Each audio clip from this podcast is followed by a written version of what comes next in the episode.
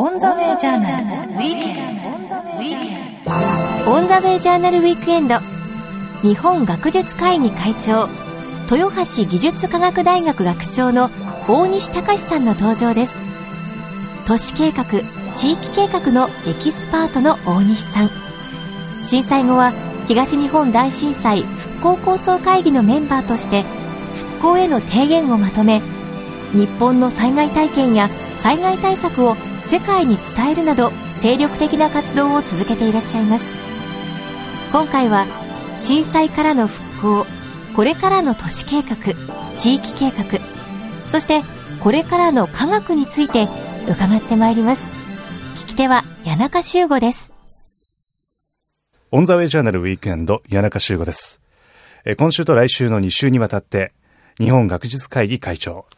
豊橋技術科学大学学長としてご活躍の大西隆先生にお話を伺ってまいります。大西先生よろしくお願いします。どうぞよろしくお願いします。あの、大西先生には東京大学のまちづくり大学院で大変お世話になりましてあ、、そうでしたね。この機会本当実現できて嬉しく思ってますでも谷中さんも無事卒業できてよかったですね。ありがとうございますなかなか社会人でね、あの、大学に、大学院に行くって大変ですけどね。いやいや、でもあの、大西先生がまさにこの社会人の街づくりの専門家のコースを作っていただいたおかげで、うん。あの、本当に知見が広がったなと思ってるんですけど。あ、よかったです。ね。でも特にあの、復興、まあ震災のことがありましたので、はい。あの、そういったこともテーマで先生にお話しいただいて、うん。すごく自分も、こう、都市計画ということだったり、それが復興の時にどうなるかっていうのは、本当にこう勉強させていただきました。特に日本の都市っていうのは、まあなんとなく出来上がっちゃったていう感じがあってね。はい。だから若い方は自分が何をここに都市計画として手を加えたらいいのかっていうのがピンとこないっていうところあると思うんですよね。うんはい。もっとだいぶ前、数十年前だとニュータウンを作らなきゃいけないとか、そういうテーマがあったんだけど、今、まあ、人口も全体に減り気味だし、はい。そうすると新しい街っつってもピンとこないんですよね。うん。だけど、ああやって、あの、え災害で街が壊れるとね、はい。えーどうしても再建しなきゃいけないわけですから、その復興と街づくりっていうのはまさに、まあ、ぴったりの概念というかね、必要な概念なので、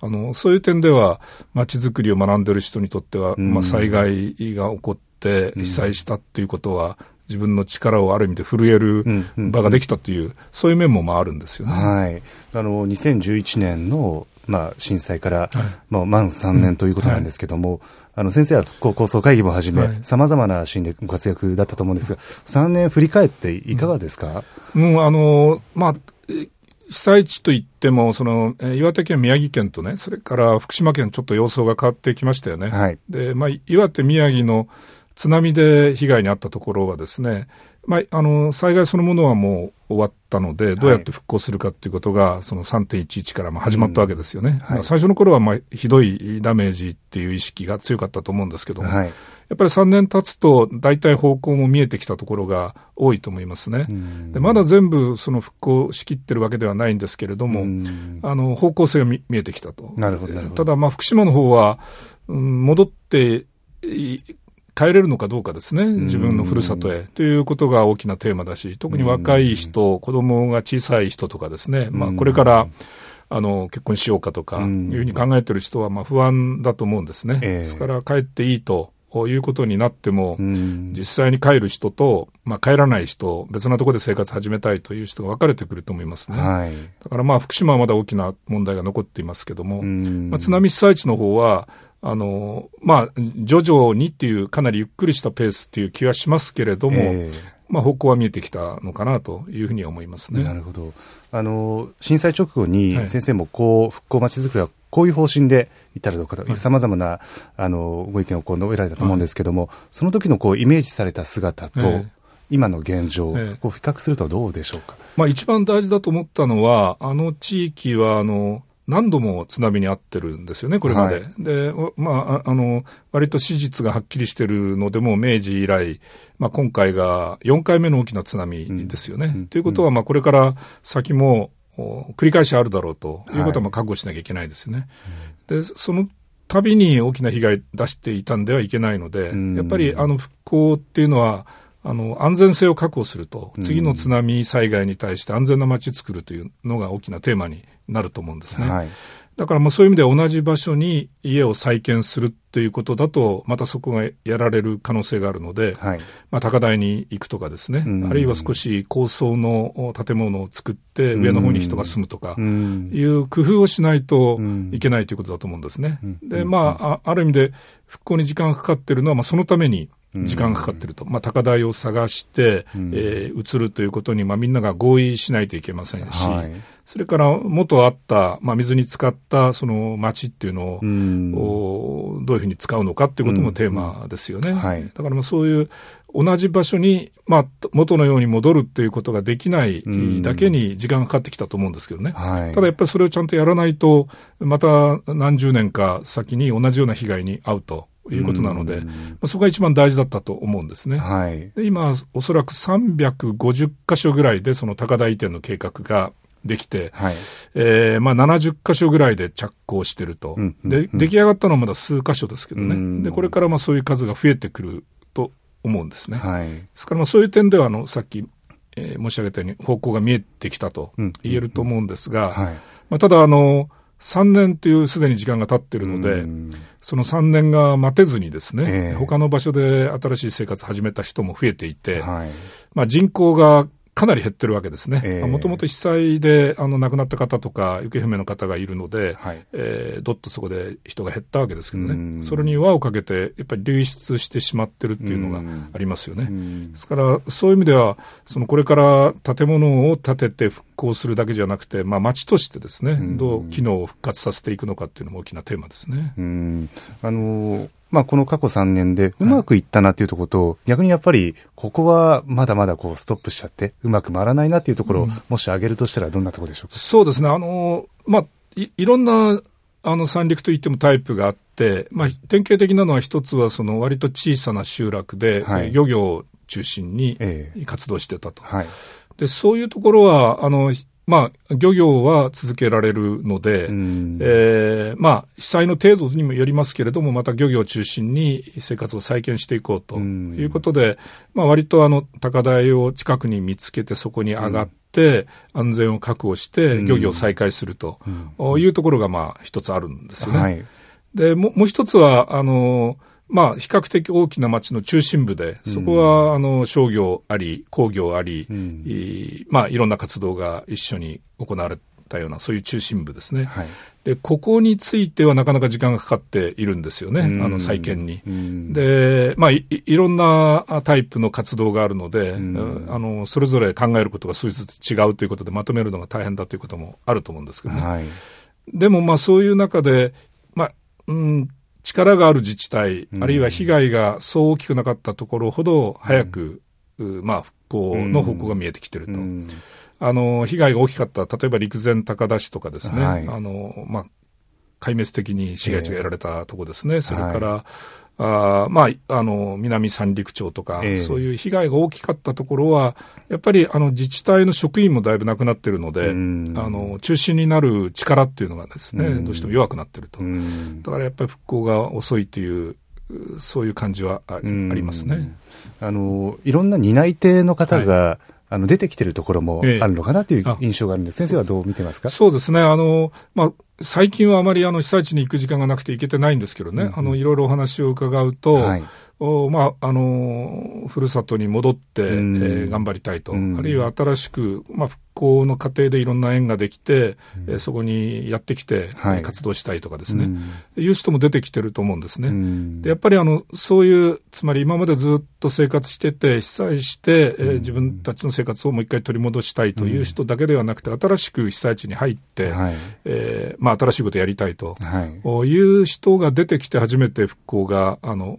本物になるというふうに思うので、うん。あのまあ、ぜひ、これは少し時間かかるかもしれないけれども、被災地のいろんな可能性を、おまあ、見出してですね、そういう人が増えてくるといいと思いますね。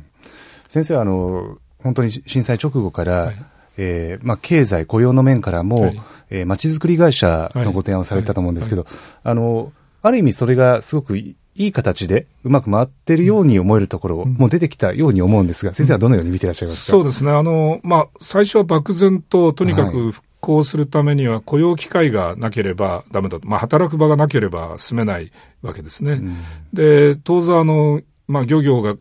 あの壊滅的な打撃を受けたので、うん、今まで漁業関係だった人は一体どうやって働くんだろうかということも考えたわけですね。えー、ただあの、えー、まあ、被災したわけですから、瓦礫を片付けるところから始まって、それからまあ、当座は、やっぱり高台に移転する工事だとか、まあ、いろんな、あの、土木、建築関係の事業がありますよね。はい、だからやっぱりそういう事業というのはできるだけ地元の人が参加できるようにした方がいいと、いうことで、まずそういうところで雇用機会を作って、うん、ずっとあの、まあ、絶やさずに何かの雇用機会を生み出していくと。だけどもちろんその瓦礫の処理だとか高台移転をずっとやってるわけではないので、はい、あの、いずれもうちょっと本格的なというか、あの、長く続くような仕事っていうのを作っていかなきゃいけないと思うんですね。はい、それはあの、えー、まあいろいろ指摘されてたのは、例えば漁業っていうのは、まあ魚を取るだけだと。で、それを加工するっていうと、まあ第二次産業ですよね。うん、で、加工したものをさらに食材として使って料理にしたり、あるいはお土産にしたりと。うん、で、それと観光を結びつけると、うん、まあ三次産業ってことになって、はい、一次、二次産業、三次産業まである、まあ六次産業化とかですね、いうことは言われたり、あの、それから、まあ、特に観光っていうのはこれから大事な産業だということが指摘されたりですね。えあるいは、まあ、あの、被災地の方々も新しい生活を始めていくと、うんその今までにない機能っていうのも求めるようになるんではないかと。いうことで、そういう新しいビジネスを始めるような人が被災地で、あの、増えてもいいと。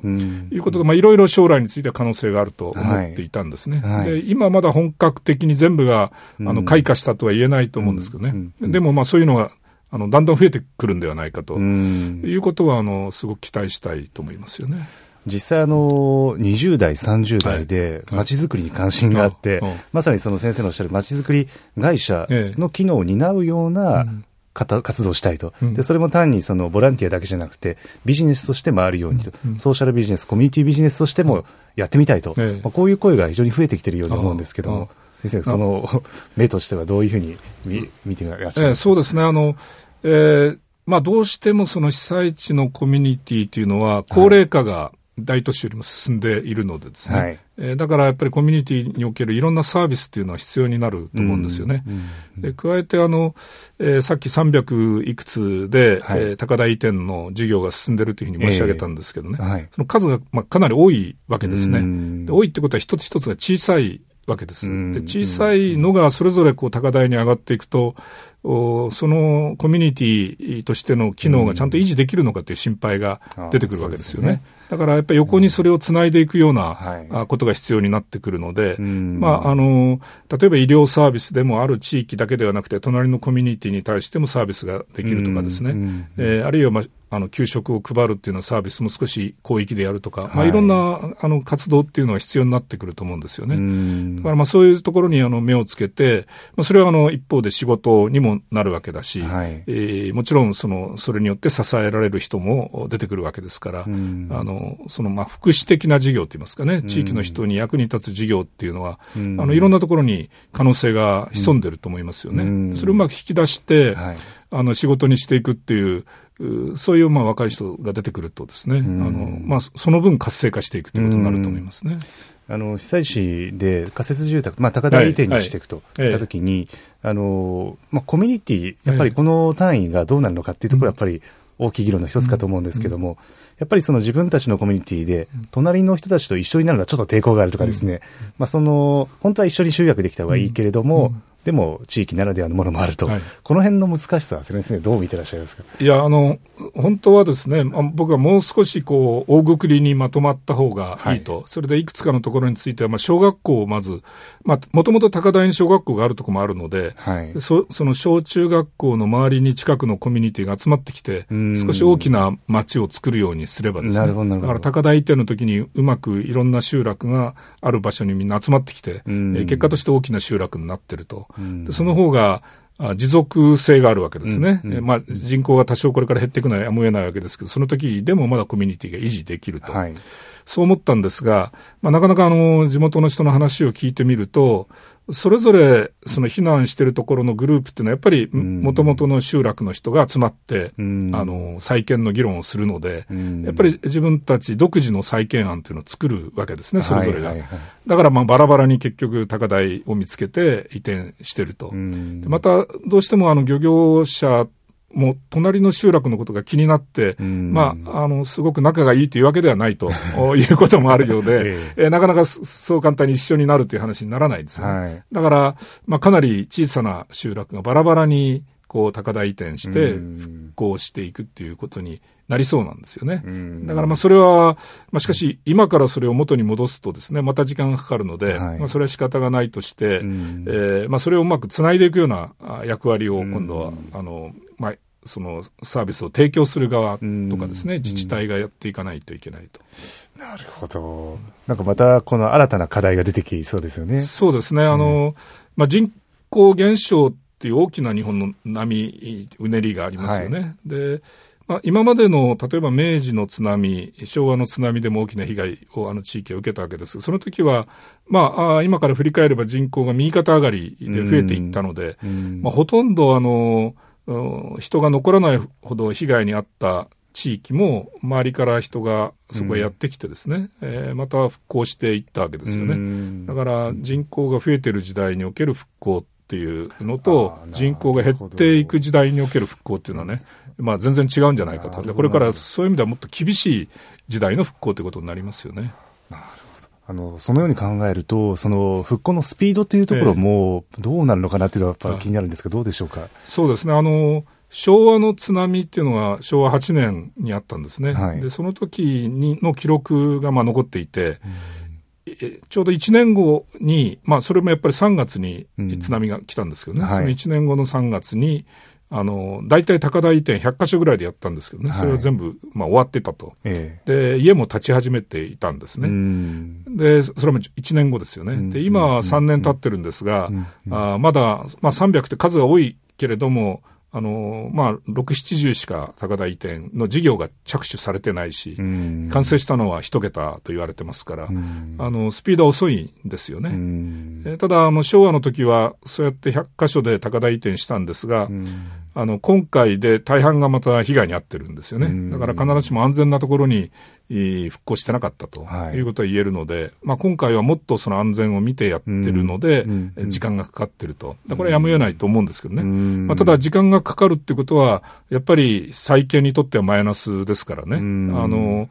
それをどう克服していくのかっていうのは大きな課題なんですよね。だからやっぱり三陸の被災地ならではの新しいビジネスとか、特にまあ人を引きつけるような観光のあのビジネスとかですね、そういうのがこれからたくさん出てこないと、えー、まああ、将来があの厳しいということになると思いますね。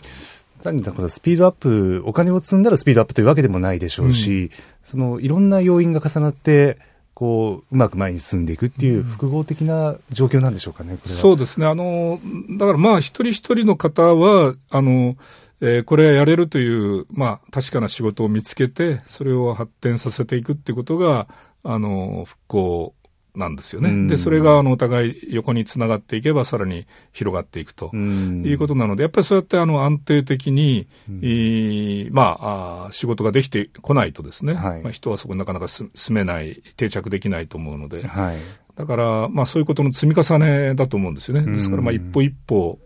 ということだと思うんですけど、まあ、幸い、あの、かなり、その、復興資金っていうのも投じられているわけですからね、はい、そういうものをうまく使って、えー、まあ、スピードアップするっていうのは、これは必要だと思いますけどね。あの、まあ、日本のような、まあ、今回特にこの震災で復興まちづくり、はい、しかも先生が先ほどおっしゃったように人口が減少する中の復興まちづくり、まあ、世界的に見ても日本はこのある意味でこう一つのまあ、チャレンジングな状況に置かれているということでしょうか、うん、そうですね。あの、来年の3月に、はい、あの国連の世界防災会議というのを仙台で開くことになってるんですね、はい、これは10年に1回開いてる会議なんですね。えはい、で1994年が1回目だったと思いますけど、それが2005年にやって、はい、まあ、今回が2015年ということですね。はい、で全部日本でやってるんですね。最初は横浜でやって、2回目が神戸でやって、今度仙台でやるんですね。世界のそのやっぱり防災っていうと、日本なんですよね、これ、良くも悪くも、うん。まあ、あのそれだけ自然災害が多いということ、あの2000 1994年の時は特にこれといった災害はなかったと思うんですけどね、はい、2005年はあの阪神・淡路が95年にあって、うんまあ、ちょっとだいぶ経ちましたけど、その10年後にやったわけですね。で今回は、まあ、2011年に大きな津波があって、15年にやると。いうことで、まあ、日本でやるわけですけど、まあ、それはあの自然災害が多いということですけれども、一方で、やはりあの日本でそれにから復興していく力なり、あるいはその仕方ですね、うんはい、それから将来に向けての防災とか減災の対策っていうのが、うん、まあ、それなりに進んでると、それが世界の人にとっても参考になるということも言えると思うんですよね。だから、まあ、厳しい経験をしたけれども、その厳しい経験から立ち上がるところを、やっぱり世界の人に見てもらって、まあ、こういう自然災害どこにでもある、起こりうるわけなので、はい、えー、その時の復興の参考にしてもらうという、まあ、そういうことも必要だというふうに思うんですよね。だからまあそういう点では日本人の役割というのは非常に大きなものがあるのかなと思いますけどね。しかもある意味こう日本全国でまあ、人口減少という局面、はいうん、で、そうすると、まあ、当然過疎集落もいろんなところで見られるでしょうし、あのまあ、今回の東北のお話だけじゃなくて、この復興まちづくりで進めていることのいくらかの要素というのは、全国にでもやはり当てはまるような課題が多いんでしょうか、うん、そうですね。あの、まあ、全国のこれから迎える、まあ、ある意味で厳しい局面を先取りしているようなところもありますよね。あの、三陸地域では、大体5年間に5%ぐらい人口が減ってたんですよね、今まで。はい、で、それが、この被災後1年間で、えー、5%ぐらい減ったんですね、平均して。まあ、もうちょっと減ったぐらいですね。ですから、かなりその人口減少が加速化されたという面があるんですよね。うんうん、だそうすると、やっぱりその時にどういうテーマが出てくるのかですね。あの、まあ、今まで、えー、各地域にあった施設っていうのを、いくつかの地域で共同で支えなきゃいけないとかですね、あるいはサービスっていうのもかなり遠くをカバーするようなサービスの仕方をしないといけないとかですね、まあ、人口減少に対応して、いろんなあのサービスとか施設の作り方に工夫がいるってことになると思うんですね。はい、そういう工夫を被災地の中で、えー、やっていく必要があって、でそういうあの経験っていうのが、まあ、あの全国でも役に立つと、えー、いうことは言えると思いますね。うん。やっぱりその意味では、やっぱり世界的にも、他にこの、まあ、日本が参考にできるような、そういった国、町っていうよりも、日本がやっぱりその課題を解決するのに先行しているという感じなんでしょうか？あの先進工業国でこれだけ自然災害が多いっていうのはあんまりないんですよね。ええ、あのまあ、例えばあのインド洋の津波っていうのは20万人ぐらいの方が亡くなったので、はい、えー、まあ、東日本大震災に比べてもずっとこう被害の大きさが大きかったわけですけどね、はい、まあ、ただその先進工業地帯が被害に遭ったというわけではないんですよね。だから、まあ、まず先進工業国で、まあ、ということはあの復興についていろんなことを考えたり実施できるということでもあるんですけどね、はい、それなりに経済力があるので。まあ、その事例っていうのはまあ参考になる面があるっていうことは大きいと思いますね。なるほど。あの、まあ、復興4年目に入っているわけですけども、はい、えー、まあ、今後に向けて、いろんな立場、例えば行政の立場、うん、市民の立場、企業の立場とあると思うんですけども、うん、よりこう、望ましい復興を実現するために、それぞれの立場において、こういうことをしたらいいんじゃないと。先生から何かアドバイスいただけるとしたら、どんなご指摘でしょうか？あの、一番大きな問題は、行政なんですね。で、行政っていうのが、まあ、沿岸地帯、津波にやられたところ、これ、岩手から福島まで割と細かく分かれているんですよね。はい、まあ、もちろん、これまでに合併したところもあるんですけれども、まあ、ただ、あの、人口がかなり大きく減ったと。特に福島では、え帰ってこない人っていうのも入れると相当減少するわけですね。はいえー、だから今までのその行政の単位よりももっと、まあ、実質的に大きな単位で行政をしないとですね、うん、これから復興して、えーまあ、復興つっても、物理的に再建するだけではなくて、はい、社会的に復興していくっていうことになると、時間もかかるわけですね。うん、そういう長い時間の中で、うん、ずっと行政が中心となって、えー、復興を導いていくためには、まあ、パワーがいると、行政にも。はい。ですから、まあ、行政の合併みたいな、市町村合併みたいなことをですね、考えていく必要が出てくるんじゃないかと。ただ一方で、あの、そうやっていくと、じゃあ、あ集落単位で生活が成り立ってる、あの、行われてるわけなので、はい、そういう小さなところまで、えー、まあ、目が届かないんではないかという心配が当然出てきますよね。だからやっぱり小さな集落一つ一つにも、目が届いて、うん、えー、かつ行政全体の仕組みとしては少し大きくなって力を発揮すると。まあ、そういうあの考え方を取らないとですね、うん、あのまあ、なかなか復興については厳しいと思うんですね。うん、えー、まあ、民間の企業は、これはあんまり行政関係なくて、仕事が成り立てばいいわけですからね。はい、あのまあ、例えば三陸では三陸縦貫道っていうあの道路を作る計画が進んでいますけどね、はい、そういうのがあの開通してくれば、ずいぶんその三陸のその、まあ、立地条件というのが上がってくると思うんですよね。企業立地にとっても魅力が増すという面があって、それはあの好材料だと思いますけどね。はい、ただまあその時にすべて今ある三陸の町市、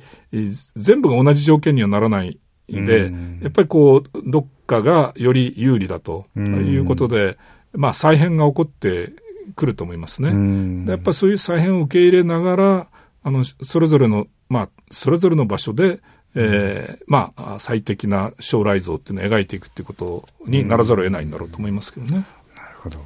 あの、まあ、全国各地で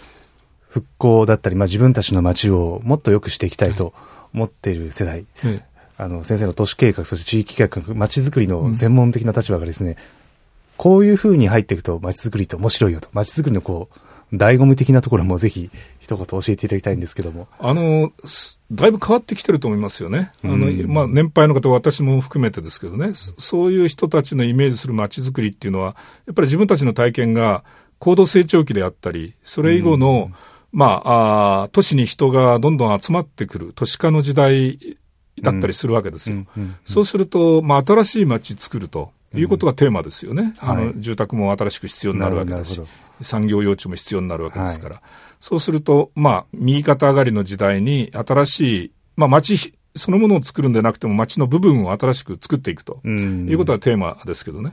まあこれからは、あの、まあどうしても数十年間右肩下がり人口的に言えばですね。で、都市でも人口が減る時代なので、はい、えー、新しい街を作るっていうよりも、まあ再編してその使いやすくしていくとかですね。そういうことがどうしてもテーマになってくると思うんですね。だからややその、外見的に新しく作っていくんではなくて、仕組みを新しくしていくとかですね。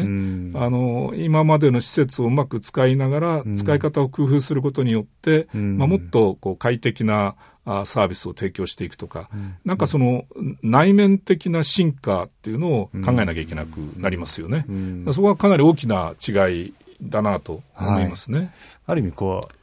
頭のひねりどころが違うというか、ソフトの面の面白みっていうのも出てきそうですね。そうですね。あの、意外とそういうところに、えー、まあ、古い都市づくりの専門家気がつかなくてですね、やっぱ形から入る人が多いんですよね。うんうんうん、あの再開発ビルができなきゃいけないとか、はいはいはい、駅前広場がちゃんとできないといけないと いうことなんだけど、まあそういうことよりも古いままでもいいから使い方を工夫するとかですね。うんうん、そこであの新しい今までと違うその活動を展開するとかですね。はい、えー、まあ駅前広場だって、えー、交通広場として整然と人がこう裁かれるということではなくて、なんかそこにイベントをやったっていいわけだし、うん、えー、まあ人が減ってくれば逆にそんなに混雑してないので、うん、まあそういう余裕も出てくる場所がありますよね。はい、だから自分たちが普段部屋の中でやってることをその広場で本当の広場の使い方になりますけど、うん、展開するとかですね。まあいろんな都市のまあ、使い方っていうのが新しい面が出てくるんじゃないかと思いますよね。だそういうことをどんどん引き出すことによって、はい、えー、まああ、人は減っても街は活性化してるって言いますかね、うん、えー、楽しそうになってるということができるんじゃないかという気がしますね。そしたら最後になりますけども、まあ、今回この番組、あの、遠くで聞いてくださっている皆さんもたくさんいらっしゃいますけども、えー、今、復興の中に身を置かれている皆さんに先生から一言メッセージをお願いいただけますでしょうか。そうですね、4年目になって、ま、あの、なかなかまだ思ったほど復興してないという実感を持っている方も多いと思うんですけどね。えー、やっぱりあの、長丁場だということなんだろうと思うんですね。で、日本中が、あまだあの東北頑張れっていう意識でいるので、あるいは世界の人もそういう気持ちでいるのでですね、やっぱりあの、あ諦めずっていうか、うん、ああの、少し長い目で見て、えー、特に若い人があ東北に新しく入ってきて、え活動を始めるというようなあの仕組みをたくさん作っていくことによって、えー、少しあの長期的な視点で復興させていくというあの観点にも立っていただきたいと思いますね。先生、貴重なお話とありがとうございました。いえいえどうも。次週もお世話になりますけど、よろしくお願いします。オンザウェイジャーナルウィーケンド、お話は大西隆先生でした。ありがとうございました。On the Way Journal Weekend。On the Way Journal Weekend。日本学術会議会長、豊橋技術科学大学学長の大西隆さんのお話をお届けいたしました。 On the Way Journal ではホームページも展開中です。検索サイトからカタカナでオンザウェイジャーナルと入力してホームページへとお進みください。こちらでは放送の動画もご覧いただけます。音声ポッドキャスティングのダウンロードはこちらのホームページまたは iTunes からどうぞ。オンザウェイジャーナルウィークエンドそろそろお別れの時刻です。来週のこの時間もリスナーの皆さんと共に日本のあるべき姿、世界と日本、そして時代というものを一緒に見つめ考えてまいりたいと思います。